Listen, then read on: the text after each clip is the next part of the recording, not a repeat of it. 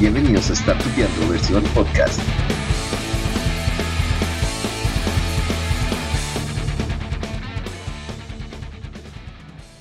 Episodio 15, Manejo de la ansiedad con Amanda Hernández. Qué bueno. Bueno, gracias por la invitación. Vamos a poder retomar hoy el tema de la ansiedad. Sí, sí, súper, súper. Ahí eh, nos o sea, yo te escucho súper bien. ¿Tú me escuchas bien? Sí, perfecto. Ajá. Súper, súper, súper, súper. Eh, los que están llegando, si nos eh, escuchan, si nos dicen si nos escuchan bien, súper bien. Con eso, en caso de algo, sabemos que, que, de pronto algo, algo falla ahí. Pero bueno, por ahora está súper bien. Bueno, voy a presentarme mientras las personas comienzan a conectarse. Mi nombre es Amanda Hernández. Soy psicólogo clínico, soy especialista en terapia de pareja. Actualmente termino un posgrado en sexología y bueno, tengo 10 añitos de experiencia en estos temas. Súper, súper. Bienvenidos a los que están llegando. ¿Por qué me... Así es, bienvenido. Hola a todos. Bueno, a mí me encantó de verdad tu invitación porque la ansiedad es algo de lo que se habla hoy muy ligeramente, ¿no? Muchas personas hablan de que tengo ansiedad o el anda ansioso y se toma muy a la ligera es importante que reconozcamos que existen dos tipos de ansiedades, más allá de la clasificación. Está la ansiedad como sensación normal que todos podemos sentir en algún momento ansiedad y está la ansiedad patológica. Entonces es importante que entendamos que la ansiedad se entiende como, como esa sensación que nos alerta de, de algún peligro. La ansiedad la relacionamos mucho con lo que es el miedo. El miedo es la emoción. El miedo es una emoción que ha vivido, que ha existido siempre y es parte de nosotros como seres humanos. Vamos a decir que la emoción del miedo nos alerta sobre un peligro real. Tengo miedo a las alturas, tengo miedo a que me pase, a que de repente me enferme, tengo el hecho de yo estar sana, tengo una posibilidad de enfermedad. Tengo miedo de repente a que si voy manejando tengo un accidente. El miedo siempre es algo que puede estar allí presente pero a mí me gusta una frase que dice, ¿vivo con miedo o dejo de vivir por miedo? Yo siempre cuando algún paciente me dice, es que tengo miedo, no sé hacerlo, yo le digo, o dejas de hacerlo por el miedo o lo hiciste pero con miedo. Es como lo enfrentamos. Vamos a decir que vamos hacia adelante en esa posición. Cuando empezamos a sentir esta ansiedad que normalmente tiene mucho reflejo físico, por ejemplo, síntomas como de repente dolor de cabeza, la presión en el pecho. Normalmente la gente la refiere como ese sustico, que se relaciona mucho con lo que es otro término que tiene que ver con la angustia. Pero la ansiedad es más de incertidumbre, es más imaginaria, lo que yo creo que va a pasar, más de futuro. Distinto a lo que tendría que ver de repente la angustia. Hay una angustia que viene siendo un, algo desde el estómago, una molestia y no, de repente no me deja accionar. Pero la ansiedad tiene que ver directamente con lo que yo imagino que va a pasar. El 80% de lo que imaginamos no pasa. Yo creo que eso es un regalo maravilloso, porque nuestra mente nos juega en contra en ese sentido. Entonces, bueno, sin duda alguna, pues estamos pendientes de eso.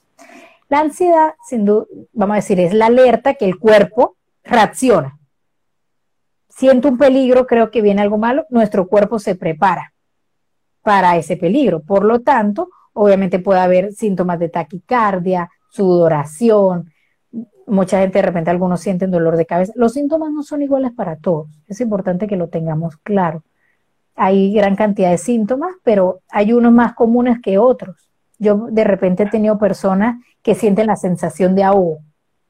Me falta el aire, me dicen. Amanda, es que me falta el aire es una sensación súper desagradable. De verdad, yo creo que las personas que, que, bueno, que están aquí con nosotros escuchándonos y si alguien ha padecido de ansiedad, puede entender y confirmarnos que la sensación es muy desagradable.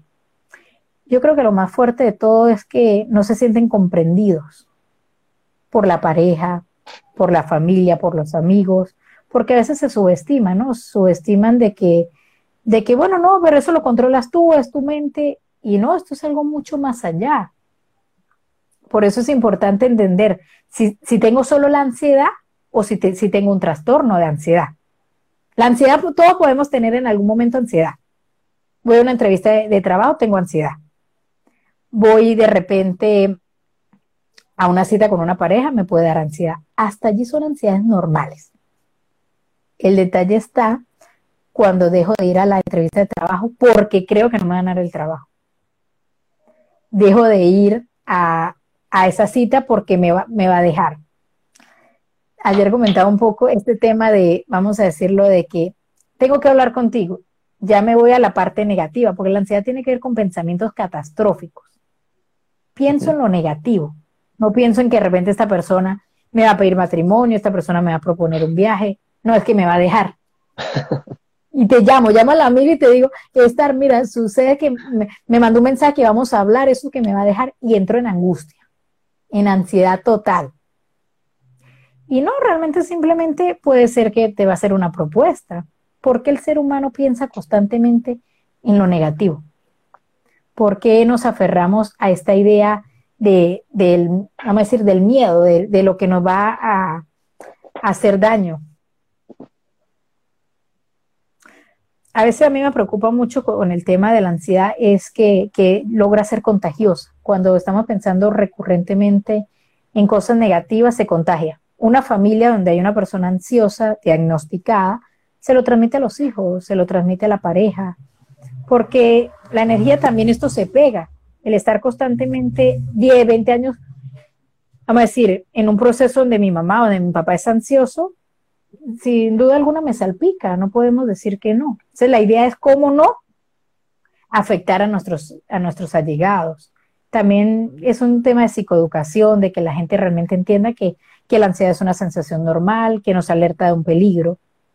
El miedo es la sensación de alerta al peligro real, al que esto puede pasarme. En la ansiedad es más de imaginación, de lo que creo que puede pasarme que sí tiene una probabilidad. Muchas personas cuando hablan de ansiedad, yo le digo, bueno, sí te puedes contagiar, sí puede de repente tener un accidente, pero la probabilidad es mucho menor.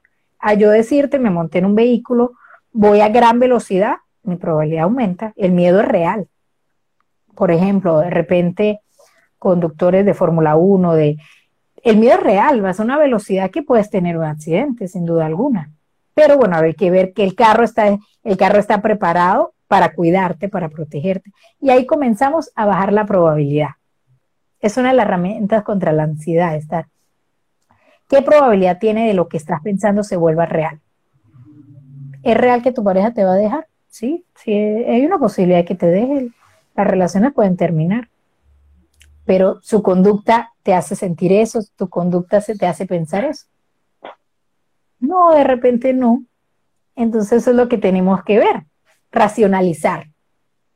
Podemos racionalizar en el momento que, bueno, empiezo a sentirme ansioso.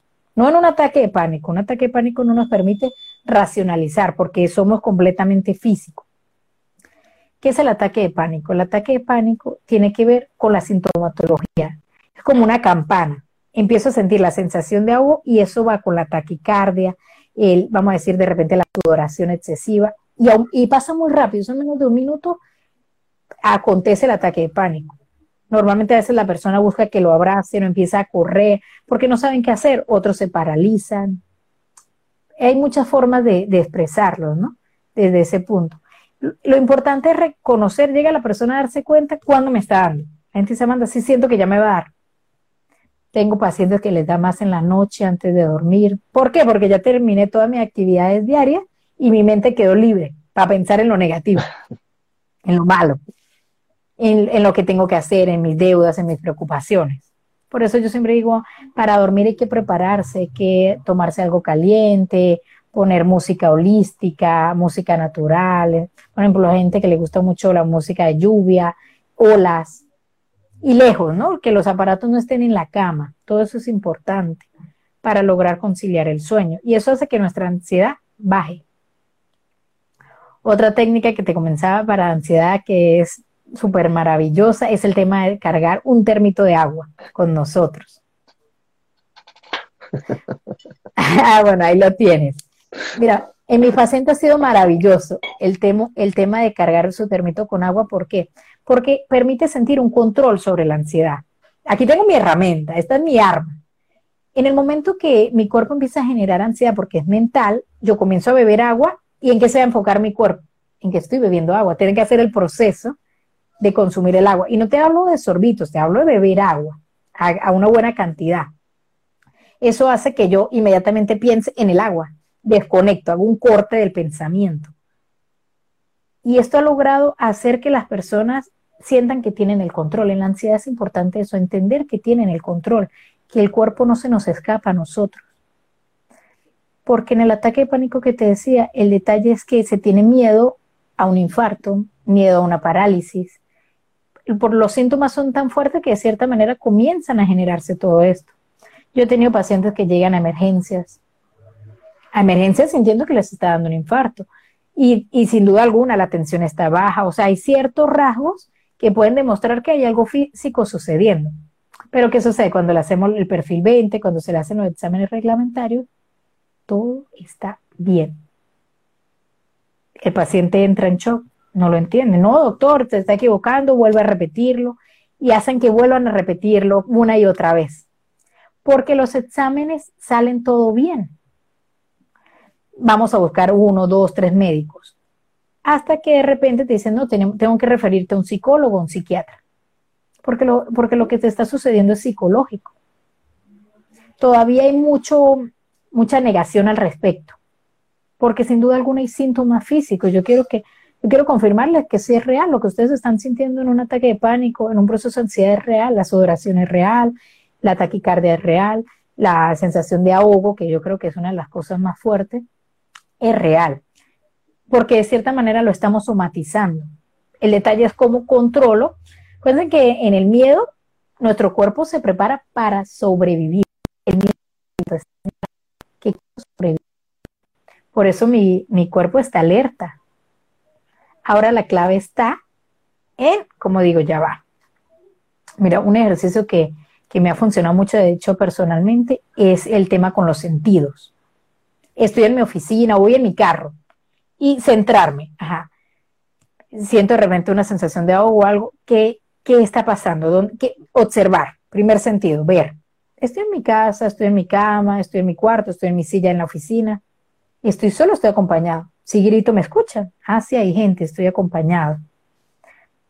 Mm, ¿Veo algo que me pueda lastimar? ¿Hay algo que me haga daño? No. Me observo la piel. Estoy cambiando de color, estoy pálido observarme, irme a un espejo, observarme. No, estoy bien, no, no veo ningún síntoma, pero siento el ahogo, siento incomodidad. Comienzo a, de cierta manera, a, a percibir qué aroma hay. Aroma de mi oficina, el aroma de mi vehículo. No hay humo, no, no hay nada que pudiera hacerme daño. Me toco. Es importante tocarnos, abrazarnos, decir, me siento, estoy bien, puedo movilizar mis brazos, comenzar a sentir que yo muevo mi cuerpo. Eso nos va desconectando y nos hace darnos cuenta que el miedo que estoy sintiendo es irreal. La ansiedad que siento irreal. Me sucede mucho de repente, he tenido pacientes que, dicen es un instinto, este instinto de mujer, ¿no? Voy a llamar a mi hija, voy a llamar, porque algo está pasando, siento algo que no es normal. Se lo, lo relacionamos a con instinto. Y, ajá, llamo a mi hija, ¿está bien? Sí, está bien. Llamo a mi esposo, ¿estás bien? me doy cuenta que no, que realmente el instinto era mío. Tengo esa, esa percepción de que algo malo está pasando, pero todos estamos bien. Este ejercicio con los sentidos yo lo recomiendo en las mañanas o en las noches, o en el momento que sucede esto.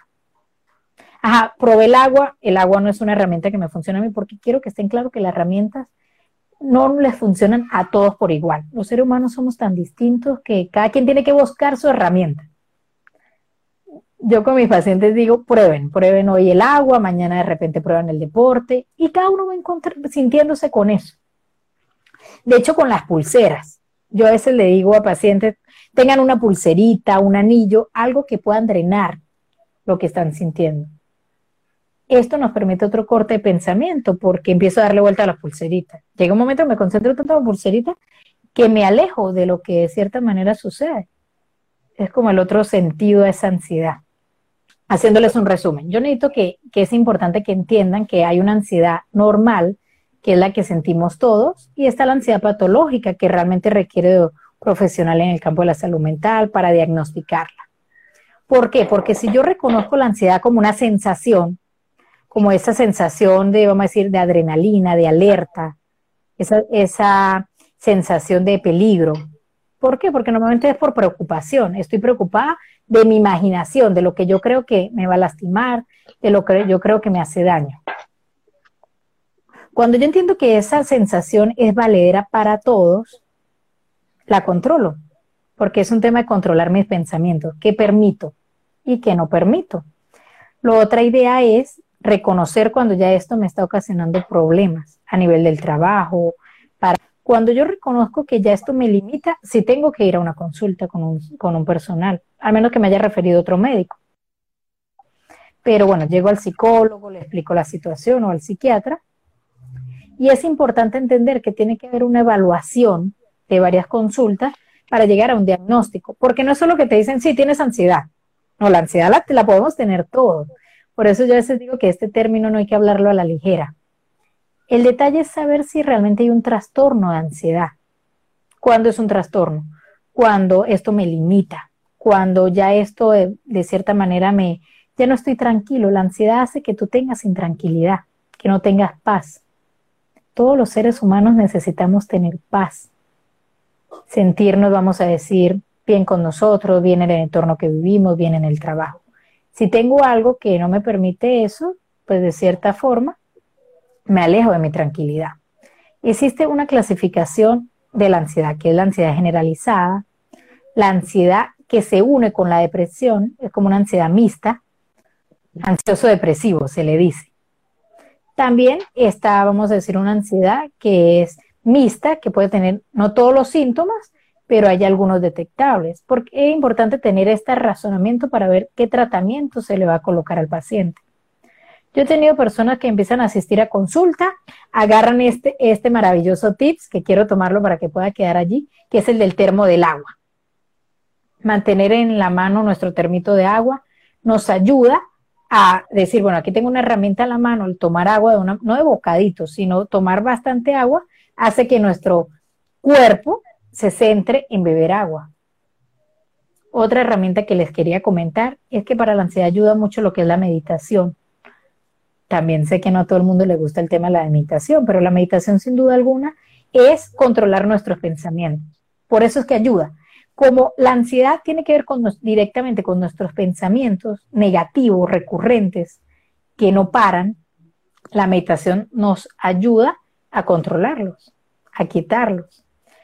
¿Qué sucede con la meditación? Esto también de cierta manera hay que practicarlo. No se puede empezar, voy a meditar una hora. No, hay que meditar, empezar con dos minutos, cinco minutos, un minutico. De, luego voy aumentando. Meditar requiere mucho estudio, requiere un nivel de relajación, un lugar, preparar hasta un sitio para poder meditar. Hay que estudiar mucho para poder aprender a meditar si tú me dices, bueno, no, la meditación no es lo mío, porque es importante es eso, que, entiendan en qué fase de vida se encuentran y qué quieren experimentar. Entonces podemos realizar yoga, podemos relajar, mm, de repente ayudarnos con relajaciones, existen muchos tipos de relajaciones. Está la relajación guiada, que es donde el terapeuta o de repente un audio, un audio en YouTube te va diciendo, piensa en un lugar muy lindo que te gustaría y te van llevando como a eso es ese control de pensamientos. Si yo les digo a ustedes, no piensen en un lápiz rojo, no pienses en el lápiz rojo, vas a terminar pensando en un lápiz rojo. Entonces ya todos están pensando en un lápiz rojo. Esto nos hace darnos cuenta que lo que nos prohibimos, lo que yo digo, anoche ponía una frase sobre el tema, lo que se resiste persiste. Si yo le digo a una mujer, no pienses en tu es, va a pensar más en el es, no lo es ya lo, ya lo va a hacer más, porque lo que, lo que de cierta manera forzamos o prohibimos, se piensa más. La idea está en decir, bueno, no voy a resistirme a mis pensamientos, sino voy a cambiar de actividad. Me siento ansioso cada vez que voy por, por, este, por esta calle, me voy por otra calle. Me siento ansiosa cada vez que de repente me siento a comer y de repente los cubiertos y me causan cierta obsesión, ah, bueno, entonces voy a buscar cómo puedo comer sin causar esa molestia. Entender qué me causa la ansiedad, de descubrir que lo, cuál es el estímulo. Para que haya una ansiedad tiene que haber un estímulo y una respuesta. La clave está en entender cuál es el estímulo de esa ansiedad. Es cuando me voy a dormir, cada vez que estoy ansioso antes de dormir. Ah, bueno, entonces quiere decir que mis pensamientos quedan muy libres y tenemos que organizarlo. Decir, no, ya va, ya, por aquí, vamos a centrarnos en una canción. Vamos a agarrar todas, todas las bolitas, esta me gusta mucho comparar con la película intensamente, ¿no? Esas bolitas vamos a alinearlas. Cuando yo alineo mis pensamientos, los puedo llevar de repente, si quieren, tienen alguna religión, a conectarse con la religión, si tienen algún, algún cantante con eso, o si tienen niños. Es genial para poder dormir a veces con, con personas ansiosas el tema de contar un cuento. Tu mente va a quedarse con el cuento, con un cuento alegre, con algo positivo. Tenemos que entender que tenemos el poder de decir qué pensamientos entran en nosotros, porque los pensamientos se vuelven palabras, los pensamientos se vuelven acciones. Pensar, actuar, pensar, sentir, actuar. Para tener esta cadena de pensamiento, sentimiento y acción, tengo que controlar el inicio para la que yo actúe sea positivo. Es que, es que, por ejemplo, yo de repente tengo personas que me van mal, que, que nada, las cosas no me resultan. Ay, ¿cuáles son tus pensamientos? Si tu pensamiento es negativo, tus resultados van a ser negativos. Pienso que me va a ir mal, te va a ir mal. Pienso que me van a robar, te van a robar si controlamos acá, nuestro estilo de vida, la vida que tenemos es muy distinta al resultado, es como una fórmula. Y la fórmula la tenemos nosotros, eso es lo maravilloso de la vida, del poder de la palabra. Que es cuando entendemos que realmente esta fórmula da resultado, la, trabajamos desde otro punto de vista. Con el tema de la ansiedad, yo quiero que, que entiendan algo que es, ¿dónde manejo mi ansiedad sana? la sensación donde yo digo, bueno, estoy pensando esto, pero no le voy a dar poder. Y donde de cierta manera sí se vuelve patológico. Va con esa conexión, es como la, genial lo que dicen, la ley de atracción, el poder que le doy a mis palabras. Tenemos que mantenernos en esa línea. Cuando ya llego a un ataque de pánico, es que el estímulo ya, vamos a decir, detonó. Llegué a un ataque de pánico porque llevo mucho tiempo estresado o estresada, estoy deprimido, no me siento bien con la vida que, llevo. Entonces, de cierta manera, nuestro cuerpo nos lo hace ver. Yo a veces le digo a los pacientes, sin duda alguna, la enfermedad, por ejemplo, de repente un dolor de estómago, te está dando, te está diciendo tienes que cuidarte, tienes que ir a un médico, te está diciendo algo de lo que vives no está bien. Por eso es importante descubrir qué nos causa la ansiedad, qué lo detona. Si estás ansioso es por algo, cuál es el estímulo. ¿Qué hay detrás de ese estímulo? Y eso es lo que trabajamos en terapia, darle resultado a lo que se está viviendo. El ataque de pánico da sudoración, da presión en el pecho, la sensación de ahogo. A veces he tenido pacientes que de repente llegan con taquicardia, temblando. No todos vamos a vivir los mismos síntomas y la, intensidad es muy distinta. Hay personas que se han desmayado en un ataque de pánico, pierden la conciencia y a raíz de eso llegan a emergencia. Entonces, ¿qué es importante? Es importante que asumamos que cuando llega un médico y no se consiguen resultados biológicamente, cuando no se consigue, vamos a decir, ninguna razón biológica de lo que nos pasa, sí, está en nuestra mente. Entonces nos refieren al psicólogo, al psiquiatra. En terapia lo podemos trabajar. Yo les doy técnicas, por ejemplo, ir probando. Tenemos que ir probando porque nadie se conoce mejor que el paciente. Nadie se va a conocer mejor que tú mismo. Tú sabes que te ayuda, que te hace bien. Yo de repente he tenido personas que le digo, hay que hacer deporte. No, no me gusta el deporte. No me gusta meditar. Vamos a darte otra herramienta. Pero sí es importante el compromiso. Compromiso con nosotros mismos. Decir, me quiero ayudar. Me quiero ayudar porque sin, dar, sin darnos cuenta, que esto también tiene mucho que ver con el amor propio. No dejar que esto por ejemplo, he tenido casos de personas que, llegan a la consulta, tengo ocho años sufriendo de esto. Y de cierta manera, mientras más lo alargamos, se vuelve un hábito de vida. Nuestro, nuestro cerebro aprende a pensar de forma negativa, aprende a, a, vivir de esta, de esta manera. Y no tenemos que tomar el control, decir, ya va, sucede algo conmigo, voy a buscar algún profesional que me ayude o lo puedo trabajar yo, pero leyendo, aprendiendo de libros, escuchando profesionales porque no lo podemos tomar a la ligera. La ansiedad sana es parte de todos los seres humanos, todos podemos tener ansiedad en diferentes circunstancias, por los factores sociales. Ir a una fiesta puede dar ansiedad. Estoy emocionada por la fiesta, pero también tengo ansiedad por las expectativas sociales, qué van a pensar de mí. Eso da ansiedad. Entonces es importante entender que hasta allí es sano, porque igual fui a la fiesta. El problema está cuando dejo de ir a la fiesta.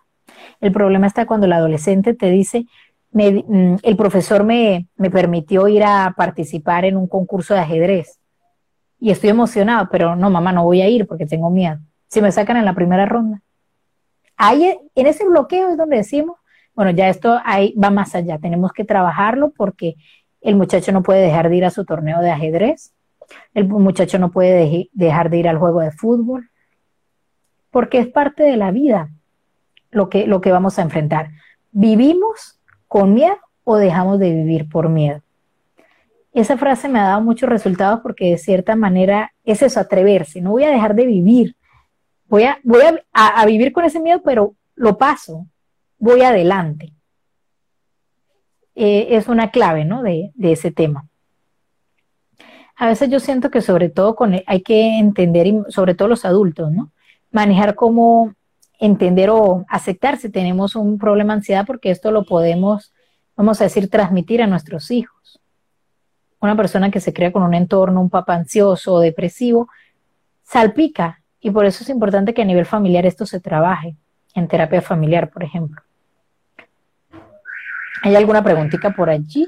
Sí, por aquí nos pregunta eh, Camila, dice, tiene que ver que la ansiedad es parte de la niñez que les dio, eh, se les dio todo a los niños y niñas sin necesidad de querer buscar o generar un esfuerzo para tenerlo. A ver, ¿qué? O por darle todo a los niños sin necesidad de que ellos como se esfuercen para tenerlo, sino como aquí está todo y ya está. A veces es una manera más del adulto de, bueno, vamos a decirle, de entregarle todo como para no responsabilizarse. Aquí hay un tema de responsabilidad del padre, ¿no?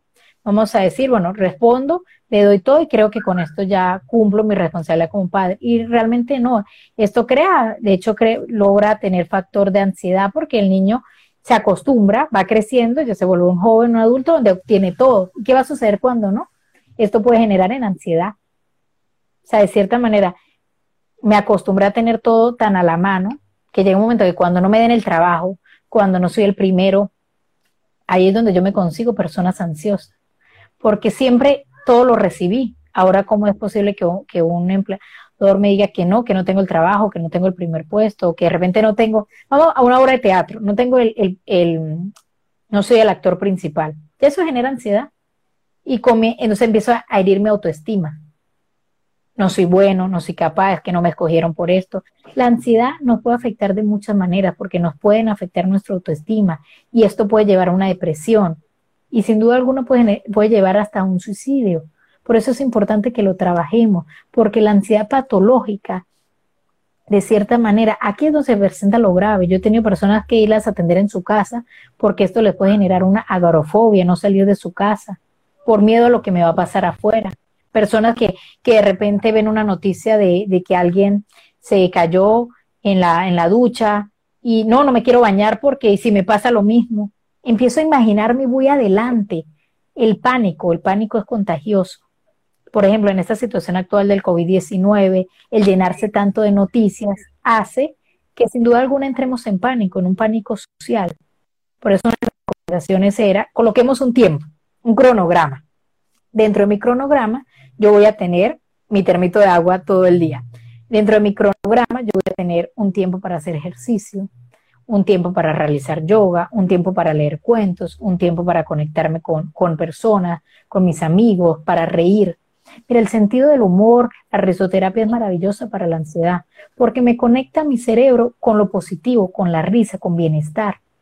La ansiedad no, la ansiedad es una sensación desagradable, nos mantiene alerta, nos mantiene siempre pendiente de qué pasa, y eso hace que, estemos constantemente en una posición como el miedo, de sobrevivir estamos hasta la defensiva. Mira, esto lleva a que las personas estén constantemente a la defensiva.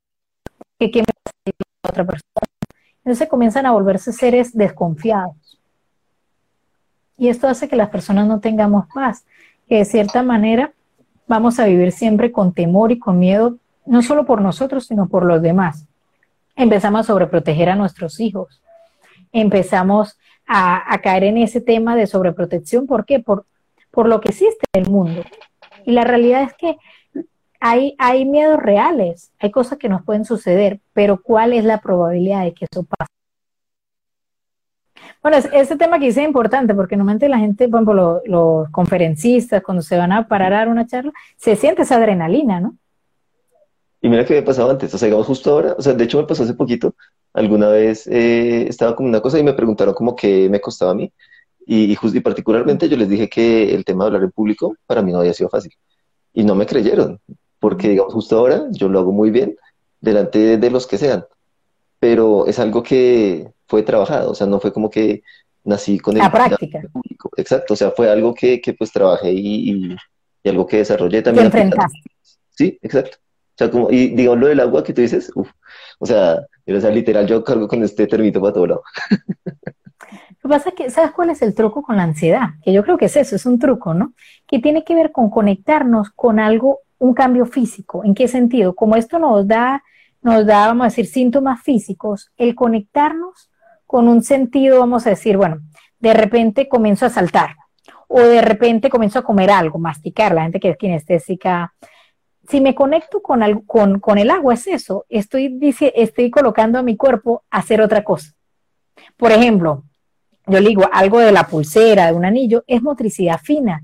El comenzar a tener que hacer algo que requiere, vamos a decir, atención, hace que se nos desconectemos con los pensamientos. Y es eso, la ansiedad, el truco es cambiar de actividad porque lo que estoy haciendo en este momento hace que mis pensamientos se vayan, entonces tengo que, tengo que alinearlos a algo que me dé resultados, sin duda alguna. Súper. Y mira que ahí nos, nos hacen una pregunta que es como bien interesante, que es eh, cómo tratar eso, o sea, cómo atacar ese problema cuando una persona no acepta que tiene un problema. Mira, ¿qué sucede con el tema de la ansiedad? La ansiedad se va a terminar viendo afectada a nivel de otros trastornos pueden terminar en una depresión, puede terminar, como yo te decía, de repente en una fobia, en obsesiones también, en de repente caer en alucinaciones, en delirio. O sea, se va grabando, es lo que yo quiero hacerles ver. Cuando la persona no comienza a trabajarlo, sin duda alguna, comienza a afectarle toda la vida. ¿Por qué? Porque como la persona siente que son, que dan sensaciones físicas, al principio de repente la gente se rehúsa a aceptar que haya algo psicológico. Esto es psicoeducación todavía ignoramos muchas cosas. Pero sin duda alguna, cuando esto comienza a afectarme la vida y empieza a volverse patológico, eso da una alarma. ¿Qué es importante? Que converse, mostrarle revista, de repente a algún especialista, que entienda que sí existe, esto existe, es real. Más allá de una sensación normal, también puede ser algo patológico y es donde nosotros queremos sacarlo de esto, porque sin duda alguna, y esto le ha pasado a cualquier persona, esto no discrimina ni en identidad sexual, esto no discrimina en orientación, esto no discrimina en edad, los niños, los adolescentes también pueden sufrir de ansiedad. Es algo que le puede dar a cualquiera. Por ejemplo, lo que tú decías es verdad, a veces la gente no, por ejemplo, a mí me pasa mucho con de repente cuando algún artista sale diciendo que tiene una depresión o que sufre de ansiedad, la gente no lo cree. Y realmente esto no discrimina, todos somos seres humanos, todas las personas nos pueden dar. Lo importante es comenzar a practicar las herramientas. El tema de la relajación es muy, vamos a decir, ha sido muy positivo y muy beneficioso. ¿Por qué? Porque si realmente me está dando una sensación de ahogo, yo comienzo a, de cierta manera, inhalar. Cada vez que inhalo, presiono mi cuerpo. Puedo empezar con las manos, con los pies, con mi estómago, empiezo a presionar mientras inhalo así. Mientras voy exhalando, muy lentamente voy soltando. Esto es lo que se llama relajación muscular. Esta es maravillosa porque la ansiedad, como es intranquilidad, si yo tengo un año, seis meses, tres meses ansioso, comienzo a sentir la presión en la espalda, comienzo a sentir malestar en todos lados. Y la relajación va, va logrando que yo comience a controlar mi cuerpo y esto va a causar que yo no somatice en taquicardia, que yo no somatice en sudoración, que yo no somatice en males estomacales. Pero es bueno que de cierta manera tengamos un cronograma, que era lo que les estaba diciendo. Vamos a tener un cronograma de actividades. Un cronograma donde yo no me quede en pijama todo el día porque siento que hoy me va a pasar algo malo. Presiento que me va a suceder algo malo, por eso yo hoy no voy a salir. Entonces ahí es donde comenzamos a dejar de vivir, a perder oportunidades de empleo, a no ir a una entrevista, a de repente no ir a un examen un, universitario porque siento que me va a ir mal, siento que de repente lo que me gusta no soy tan bueno. Entonces ya ahí tenemos que trabajar también el autoestima, el agradecimiento, la valoración. Yo quiero que ustedes comiencen a realizar el tip del agradecimiento. A veces la gente no lo relaciona con ansiedad, pero tiene mucho que ver porque cuando yo me conecto con el agradecimiento, me conecto con lo positivo y alejo de los pensamientos catastróficos negativos. Agradezco que tengo un techo, agradezco que tengo comida, agradezco que mi familia está bien, agradezco que soy sano. Esto me ayuda a irme desligando de los pensamientos negativos, mantenerlos en la línea de lo bueno, de lo positivo. Cuando agradezco, valoro. Y cuando valoro, me reconozco como una persona con grandes voluntades, con grandes cualidades. El agradecimiento también es eso conectarnos con lo que sí tengo. Y es, ah, eso va creando la autoestima. La gente habla mucho, bueno, de la autoestima, cómo tenemos autoestima, pero la autoestima tiene que ver con agradecer y reconocer quién soy, con conocerme en lo bueno y en lo malo, en la luz y en la sombra que todos los seres humanos tenemos. ¿Cómo vamos a trabajar la ansiedad? Requiero que, que empiecen a practicar. Comiencen a practicar con relajación muscular. Les vuelvo a dar el tip. Inhalo, aprieto, al, al, exhalar voy soltando. Otra que me gusta mucho es los sentidos. Los sentidos tienen que ver con decir, ¿dónde estoy? Estoy en mi casa, estoy en mi oficina, estoy en mi vehículo. ¿Qué aroma hay? ¿Hay un aroma bien? No, no, no hay un aroma de humo, no hay nada peligroso. Me veo, me toco. Estoy bien. ¿Cuál es el miedo? ¿Cuál es el susto? Estoy bien el conectarnos con nuestro sentido lo que logra es llevarnos a nuestro presente. Y la ansiedad es futuro, es lo que pienso, es lo que imagino, el 80% de lo que pasa no sucede. yo quiero que ustedes vivan en el presente. La voluntad de vivir en el presente tiene mucho que ver con lo que yo soy capaz, con lo que de cierta manera yo sí logro hacer. De repente, por ejemplo, yo he tenido muchas personas que llegan con la ansiedad en el sentido de que, bueno, siento que, que de un proceso, por ejemplo, de duelo, en un proceso de separaciones, eso genera ansiedad. Hasta allí está bien, o sea, es normal tener ansiedad, sentirlo, es sano, es, parte, es natural. El problema es que la ansiedad no nos gane, que no nos controle. Ese es el truco.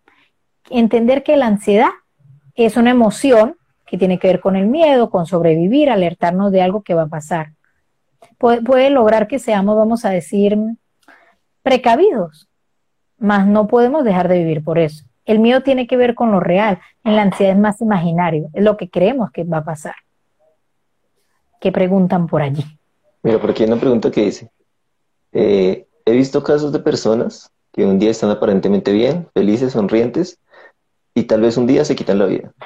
¿Qué aspectos tener en cuenta para ayudarles si aparentemente se ven bien? Hay muchas alarmas. Hay muchas alarmas, ¿por qué? Porque a pesar de que, de que no lo digan, de que no lo expresen, de que creemos que están bien, tiene que ver con el tiempo que le dedicamos a nuestros allegados. Tiempo de calidad, yo le digo, no es un tema de, bueno, de salir, pasarla bien solamente, no, es cómo estás hoy, qué te sucede, qué hace, cómo está tu vida, es interesarnos más en lo que piensan.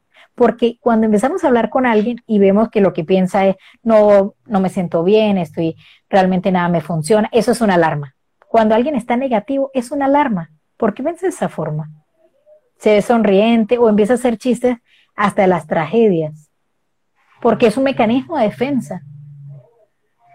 A, veces cuando vemos a una persona que se ríe mucho de sí misma, también es una forma de, protegerse, de no asimilar y no aceptar lo que está sucediendo.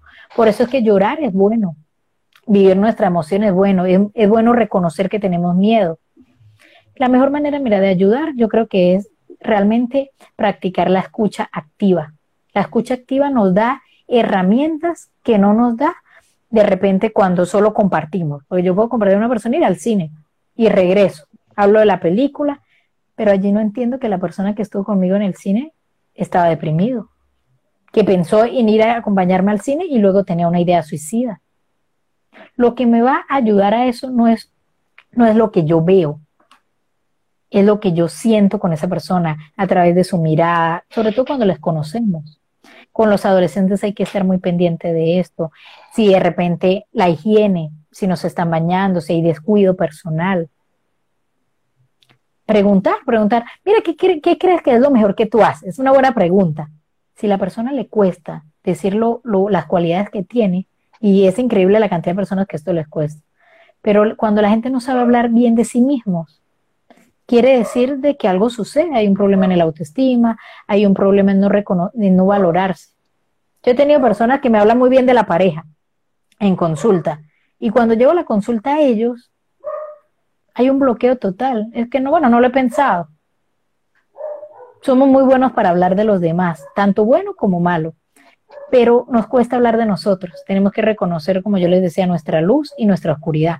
La mejor ayuda es eso, pero cuando ya tú detectas que hay algo que en esa persona no está bien, sí tienes que referirlo a un profesional. Porque acuérdate que es importante la objetividad ni siquiera nosotros como psicólogos podemos atender a, yo no puedo atender a mi pareja ni a mi familia, no es ético, necesitamos ser objetivos y la objetividad no la da la parte profesional, que no haya un nexo afectivo, por más que queramos ayudar a una persona cercana, tenemos que referirlos a alguien que, que no tenga ese nexo afectivo, porque la parte afectiva nos corroe, no, no nos hace ser objetivos.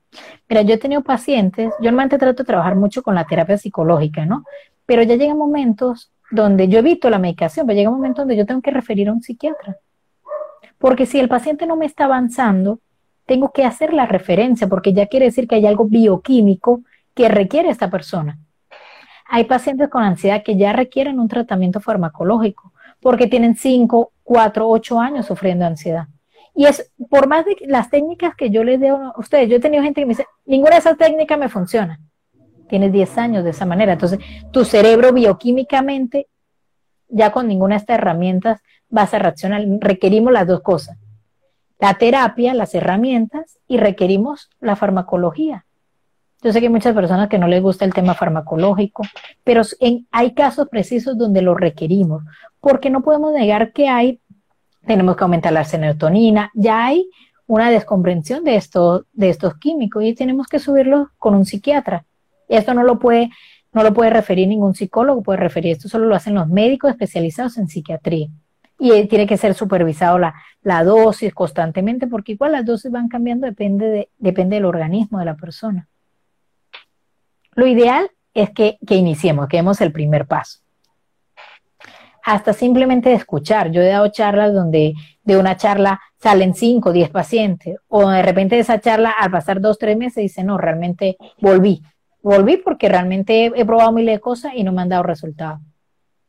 Recuerdo que tuve un paciente que, que apareció después de un año. Yo lo había atendido, él estaba en un proceso de negación muy grande y luego un año dijo, no, ya no, ya no puedo más. Porque la ansiedad llega a un punto donde nos desordena la vida a un nivel inimaginable, nos desordena la vida donde nos sentimos intranquilos y los seres humanos queremos paz. Todas las personas, nuestro objetivo es la paz yo relaciono estar la paz con felicidad. Tú estás feliz cuando duermes tranquilo, cuando no tienes preocupaciones, cuando sientes que en tu vida hay equilibrio, cuando todo está bien. Esa es como la, la clave, ¿no? De lograr coincidir con ese sentido de tranquilidad. Mira, otra herramienta para podérselas enfocar, o sea, tendríamos las relajaciones, los sentidos, que es vivir el presente, para la ansiedad es importante vivir el presente, les quiero dar el de la probabilidad. ¿Qué tan probable es que esto me pase? ¿Qué tan probable, y me dices 80, 90%, qué tan probable es que este miedo que yo tengo sea real o no? Ley de probabilidad, podemos volvernos estadísticos. Es probable que el en vivo funcione, el internet no funcione. ¿Cuál es la probabilidad? ¿Cuál es la probabilidad de que de repente llueva? ¿Cuál es la y si esa probabilidad es alta, me, agarro el 2%, me agarro el 5%, me haga, es la actitud que yo voy a asumir a eso. Las personas que tengan familiares con, con personas ansiosas, quiero que sean muy empáticos, muy comprensivos. Realmente es muy desagradable, es muy difícil sufrir de ansiedad. La sensación es horrorosa. ¿Por qué? Porque sin duda alguna se siente como un ataque, o sea, cuando se llama ataque de pánico es porque es tal cual. No podemos, el nombre no es por nada, el nombre realmente es una es un momento bastante trágico porque se y normalmente la gente lo asimila con el miedo a morir, es como esa sensación. Imagínate, yo he tenido casos de personas que pueden experimentarlo cinco o seis veces al día. Y es súper rudo. O sea, de repente hay personas que dicen, bueno, en una semana dos, tres veces me da el ataque. Y ya es una alarma, porque eso va a ir aumentando. Si no lo trabajo, va a ir aumentando. Eso no, no, no, se va, no se va borrando de la nada. Tengo que trabajarlo para que realmente pueda mejorarse. Entonces el cronograma es importante porque el cronograma me permite que la mente entienda, es como un mensaje, en una carta, entienda que este, esto es lo que yo voy a hacer durante el día. Y no darle momentos de vacío, de paréntesis, donde mis pensamientos sean negativos. Por eso dice, hay que estar ocupado. Ocúpate. Y estar ocupado no, no les quiero decir solo trabajando, no, no me lo malentiendan. Ocupados también con pasiones, ocupados con hobbies. Estar, es increíble a veces, yo todavía me cuesta el hecho de que la gente consiga, el adulto sobre todo, sus hobbies. ¿Cómo se abandonan los hobbies? ¿Qué hobbies tienes tú? Cuéntame. la guitarra, o sea, me encanta la música, de hecho, no, no, no, no se alcanza a ver, pero en mi cuarto tengo como tres guitarras colgadas y me encanta. El deporte también es algo que me gusta mucho, pero o sea, a mí, digamos, como la música es algo que, que me gusta bastante oler también.